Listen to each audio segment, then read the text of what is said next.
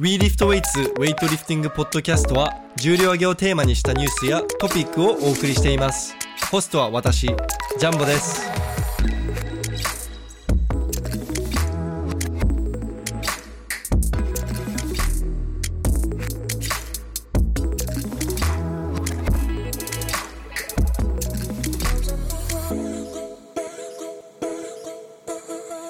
はい、皆さん、こんにちは。WeLiftWeights のジャンボです。引き続きアジア選手権ダイアリー6日目、撮っていきたいなと思います。正直に言いますとね、ちゃんと毎日これ、あの、まあ、まだ言うて6日しか経ってないんですけれども、毎日続けられている自分に本当にびっくりしています。あの、YouTube とか、あの、動画編集で結構忙しかったので、まあ、ここ数ヶ月特に2020年後半に入ってからあんまりポッドキャスト更新することなかったんですけれどももうここ23ヶ月でめちゃくちゃ投稿してる気がしますね。まあポッドキャスト結構 まあまあウェブラジオ的なものにはなるんですけれどもこれってやっぱりこうお客さんお客さんじゃないや、えっと、リスナーさんたちとこう直接なこうやり取りとかは発生しないのでちゃんと聞いてくれてんのかなとか思ったりしながら毎回やってるんですけれどもまあ後々確認すると、まあ、数百人数千人実は聞いてくれていたりするのでまあ結構結構嬉しいんですけれどもそういったあのデータを見るとまあこの話は置いといて。あの早速、えー、今日撮影した試合の内容を報告していきたいなと思います。まあ、今日試合、えー、女子64キロ級と男子73キロ級を撮影してきました。で、えー、女子64キロ級がですねまああのどうせ中国のデンウェイが優勝するだろうなと思っていたんですけれどもデンウェイなぜかなぜかというかまあまさかのね危険というね。本当にびっくりしました。あのフックグリップの人も「え？みたいな反応していましたね。え？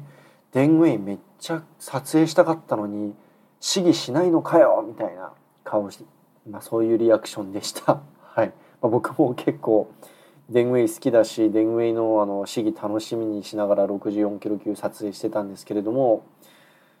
あの第2第2第3試技あたりのスナッチでもう急に危険しちゃってああって思ってそもそも今回の試合やる気なかったんだろうなって思いました。本当に体重計だけ乗って帰っちゃったっていう感じですね。あの後でトレーニングホールに行ってみるとあの腹筋やってましたデンウェイ。あの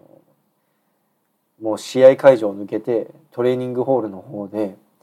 あのコーチの方々と一緒に腹筋とかやっていましたね。あの今回のイベント、まあ、アジア選手権トレーニングホールでずっと撮影してたんですけれどもデンウェイ確かに真面目に練習していないですね。ここ数日間、えー、とずっと軽い重量でスクワットやったりもう本当に軽い重量ですもう60キロ90キロとかスクワットやったり軽く体動かしたりあのまあボディービル系のエクササイズっていうんですかね。あの三頭とか腹筋とかあのレッグカールとかやったり。そんな感じです。でウェイトシューズも一回も履いてるとこまで見見てないのでここ1週間。ですのでもうそもそもね試合出る予定なかったっていう感じなんですかね。まあ、デンウェイ64キロ級でデンウェイにかなう選手って他にいないですし、まあ、唯一スナッチでいい勝負するのはロレダーナあのルーマニアのロレダーナ選手なんですけれどもロレダーナ選手はでもやっぱり邪悪で10キロぐらい差をつけられてあの結局トータルで負けてしまうので。今回本当に試合一応減量だけして、まあ、試合出ましたよっていうあのなんかこれが今5月までが5月で最終のオリンピック選考期間終わるんですけれどもそれまでに試合一つあの出る必要があったので今回は減量で終わったっていう感じですね。まあ、デンウェイはオリンピック出場したらもう間違いなく金メダル取る選手なので、まあ、わざわざオリンピック直前の試合で怪我とかリスクを冒してまで試合に出る必要はないのかなと、まあ、そういった理由なんじゃないんですからね僕もコーチと話したわけではないので本当の理由は知らないんですけれども。はい。で、えっと、64キロ級は、えー、優勝が、えー、台北の、えー、チャイニーズ台北の、えー、と少々お待ちください。チャイニーズ台北の、チェン・ウェン・フェイ選手ですね。100キロスナッチ128キロ弱トータル228キロで64キロ級優勝しました。これ何がすごいかというとですね59キロ級のクオ・シンチュン選手がスナッチ110キロ邪悪137キロで247ですからもうほぼ20キロぐらいの差をつけてコウ・シンチュン選手59キロ級優勝してるんですよね。あのね一つ上の階級より19キロ19キロもあのさらに重たいトータルを上げてるってこれはもうなかなかないことですね。まあデンウェイ選手が出てたら話は違うんですけれどもコウ・シンチュン選手もしかしたらあの247キロトータルでもしかしたら71キロ級も優勝できたかもしれないですね。ちょっとまだ71キロ級女子まだあの始まってないんでどうなるかわからないんですけれどもえで引き続き64キロ級の結果なんですけれどもフィリピンのアンドアンド・エルリン・アン選手が、えー、94キロスナッチ119キロクリアンドジャークで213キロトータルで2位3位があの韓国のハン・ソジン選手96キロスナッチ115キロジャークで211キロトータルになります。あの韓国人の女性が銅メアジア選手大陸選手権で銅メダル獲得って結構久しぶりにあったことなんじゃないかなと思うのでハン・ソジン選手おめでとうございますちなみにハン・ソジン選手なんかインスタグラムでめちゃくちゃ人気でなんか韓国人のなんかめちゃくちゃ美人な子がいるっていう感じでなんかめちゃくちゃコメントを来ていてなんか韓国でもすごい人気らしくてなんかウェイトリフティングでスナッチとジャークとスクワットこんだけやるのになんでこんなに綺麗なんだみたいな。あれあれですかね。例えるなら日本日本でいう八木かなえ選手みたいなポジションなのかもしれません。はい以上が64キロ級女子でした。で次は、えー、お待ちかねの73キロ級男子の、えー、結果を見ていきましょう。で1位はもうもちろん中国の CG4 選手です。160キロスナッチ世界記録で194キロクリアンドジャークでトータルがなんと363キロこれあの以前 CG4 選手が出した世界記録の、えー、ベスベストタイですね。ですのであのこれ169キロスナッチってこれは本当に下手したら81キロ級でも優勝できるレベルの スナッチなのでもうおかしいですよね。確か練習ベストが170だったのかな CG4 選手。では練習ベストの確か練習で170キロ取ってる時って CG4 選手大体体重が7 5 6キロぐらいなんですけれどもちゃんと73キロとして減量して160その自分のトレーニングベストの1キロ下の169キロやるってこれもう本当にやばやばいです。相変わらず叫んでましたね。CG4 選手がアップを始めるともうすぐ分かるのがこれ撮影してると他の選手が試技してる間にあのアップ上から「うわー!」ってもう叫び声がめちゃくちゃ大きな叫び声が聞こえてきてもうカメラマンたち、まあ、フックグリップとかルーシャージュンバーベルとかあの ATG とかみんなこう 笑ってるんですよ。もうあ出た CG4 選手がついにアップを始めたぞみたいなはいめちゃくちゃうるさかったですねなんか73キロ級こうシャウト系のリフターが多くて CG4 選手はもちろんそうですしであの中国人選手のもう一人のユアン・チェン・フェイ選手もシャウト系よくシャウトしてますね。で宮本選手もかなり叫ぶタイプのリフターなんで特にアップ上でずっと叫んでたのでなんか34人ぐらい叫んでる人がいてもう常にずっと 誰かが試技してる間ずっと後ろで叫び声が聞こえるっていうこう不思議な階級ですね。はいあちょっと CG4 の話で長くなっちゃいました。で2位がトルクメニスタンのメレドフ・マクサド選手。で、えー、147キロスナッチ189キロクリーンジャークでトータルが336キロこれ CG4 選手2位の人2位が336キロで1位が363キロですよこれ。27キロ差ってこれはもうすごいっすね。もう圧倒的です。もう誰も勝てないんじゃないんですかねこの CG4 選手が引退しない限り70この69から73キロぐらいの体重その階級でその優勝できる選手いないですね。はい。絶望的な階級です。でしかもなんか今回 CG4 選手で大体第一試技190キロでスタートするんですけれどもなんか相変わらずそのまたパワークリーンやるのかなって思ったらパワークリーンじゃなかったんですね。で普通に軽そうだったんでえなんでパワークリーンしないんだろうって思ったらその聞いてみたらどうやらなんか CG4 選手パあの試合でパワークリーンするの禁止になっちゃったらしくて そのコーチの人たちがその中国チームのコーチの人たちがちょっと他の選手たちにマジであの、ね、失礼だからパワークリーンやめときみたいな感じでパワークリーン禁止らしいですね CG4。まああのねみんな頑張って180キロとか185キロぐらいジャークしようとしてるのに確かにその後に190キロパワークリーンされたらもうたまったもんじゃないですよね多分選手の立場他の選手の立場からすると。はい、で3位がなんと日本の宮本正則選手です。なんか比較的保守的なその試技をするって言ってたんですけれどもまあちゃんと銅メダル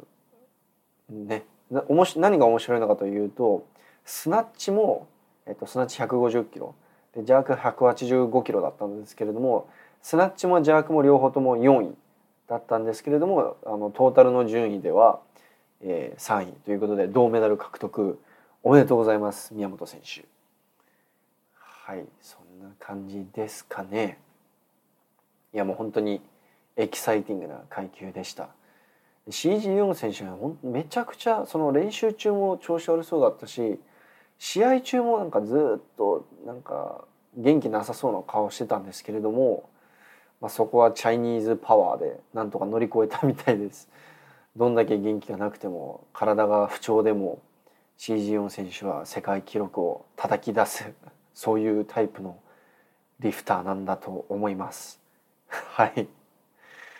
でまあ試合はこれぐらいですかね。あの日本人選手の話をもうちょっとすると64キロ級で一応、えーと、2人日本人選手が出ていて吉田茜選手と松本奈美香選手が出てたんですね。で松本選手はあのあまりあまりっていうかもう普通に調子悪かったみたいで85キロスナッチでスタートしたんですけれども85キロを3試技全部失敗しちゃってでクリーンドジャークは棄権していました吉田選手は吉田選手は結構調子良かったみたいで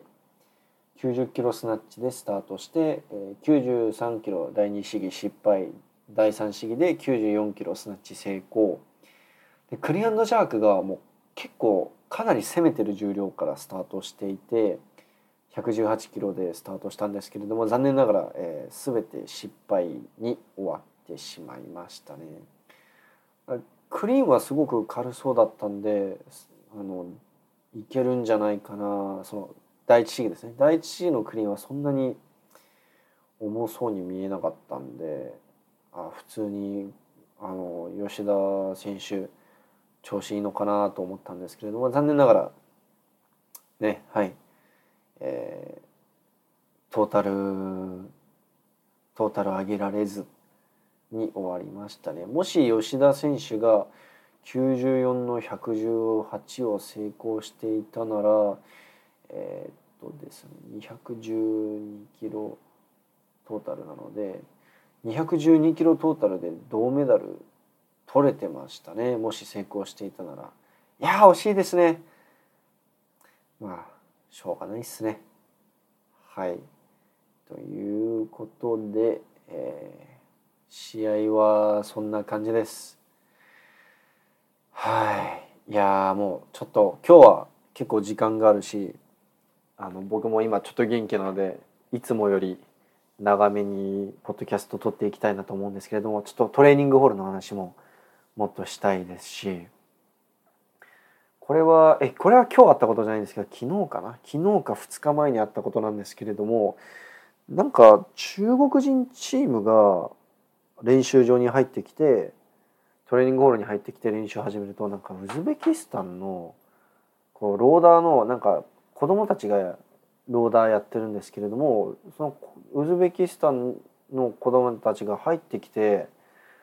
なんか中国人選手たちが練習してる時にこう目の前で選手の目の前でもうがっつり目線入ってる状態でこう動画撮ったりとか写真撮ろうとするんですよ。まあ、多分ウェイトリフティング大好きであの憧れの中国人選手たちの写真撮ったりこう握手したりしたかったのかなと思うんですけれどもその中国人選手たちはその練習場に 練習しに来てるじゃないですか。でウェイトリフティングやった方なら誰でもわかると思うんですけれども練習中にこう常に目線の目線に誰か入ってきてるとめちゃくちゃ気になるしめっちゃ邪魔なんですね集中できないんですよだからコーチの中国人コーチの一人がもうブチギレしてもうウズベキスタン人の子供たち入ってくるためにもう怒鳴りつけて「入ってくんな入ってくんな出てけ出てけ」っつって追い出しててでなんかあまりにもしつこいからあのコーチがこう、えっと、練習場に置いてあるスクワットラックとバーベルでなんかバリケードみたいなのを作って僕あのインスタグラムにツイッターインスタグラムかはいツイッターじゃないですね。すいません。インスタグラムの方にもストーリーでの上げたんですけれどもなんかバリケードを作ってはいなかなかシュールな光景でしたね。えチャンコンのバーベルとスクワットラックで壁が作り上げられてると。でなんかそれを見て俺とあのスクワットジャークジャーナリストの人でこれなんか万里の長城じゃねみたいな。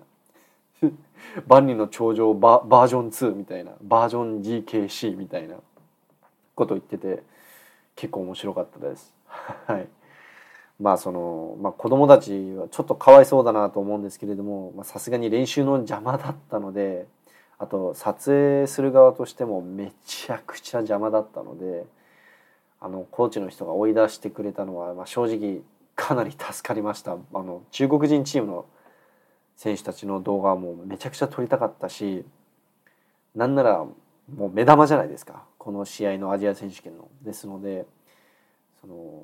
子供たちがなんか邪魔で取れないっていうのはなんかもう許せなかったので。はい。であとはトレーニングホール。そうですね。あそういえば今日あの日本チームの山本選手まあ重量系ですね。山本選手白石選手持田選手タンク村上選手がついに練習場に到着しました。で山本さんはあの練習場で試合前試合前あのめったに重たいの触らないタイプのリフターなんですけれども今日調子良かったみたいで140キロの140キロスナッチに170キロパワークリーンジャークやってましたで僕あの山本選手の YouTube 手伝っているので、まあ、あのアジア選手権の直前にどどういう、えっと、どんなコンディションだったかを知っているんですけれどもなんか僕でもびその自分でもびっくりするぐらい山本さん なんか動きがもうキレッキレで仕上がっていたのでちょっと今回の96キロ級の試合も本当に楽しみです。はい。で、えー、今日持田選手まあ重たいのは触っていなかったんですけれども110の確か110の140だったかな確か触っていました。で持田選手は、まあ、僕が個人的にすごく好きな選手でもあるんでまあすごいあの撮影あの軽い重量でも撮影していたんですけれどもやっぱり持田選手のテクニックってもうピッカピカだなって思ってその軽い重量なんかその一流のアスリートの練習内容を見てるとやっぱり重たい重量より軽い重量で動いてる時の方がこうテクニックの参考になるっていうかこのバーベルのコントロールの仕方を見て学ぶものが学べるものが多いなって感じていてそうですね。あと持田選手なかなか撮影する機会ないので今日久しぶりにもう2年ぶりに持田選手直接撮影したのかな。いやもう本当にキレッキレでもうテクニックも素晴らしくてはい。ちょっと感動しちゃいました。で、えーと、白石選手が本当は今日25060ぐらいまでバックスクワットやる予定だったんですけれどもあの今コロナの関係で練習場を使える時間が少ないんですですねその各チーム。だから、えーと、基本的に1時間半から2時間程度しか練習時間がなくて、えーと、それのせいでちょっと間に合わなくて220キロか210キロか220キロあたりでバックスクワット切り上げてホテルに 帰っちゃいましたちょっとあの僕はバックスクワット撮影したかったのでちょっと悲しかったんですけれどもまあしょうがないですねもうコロナのせいでもういろいろぐちゃぐちゃです。もう本当に迷惑ですコロナ。はい、あと村上選手はあの村上選手は試合前はもう1週間ほど疲労を抜くらしくて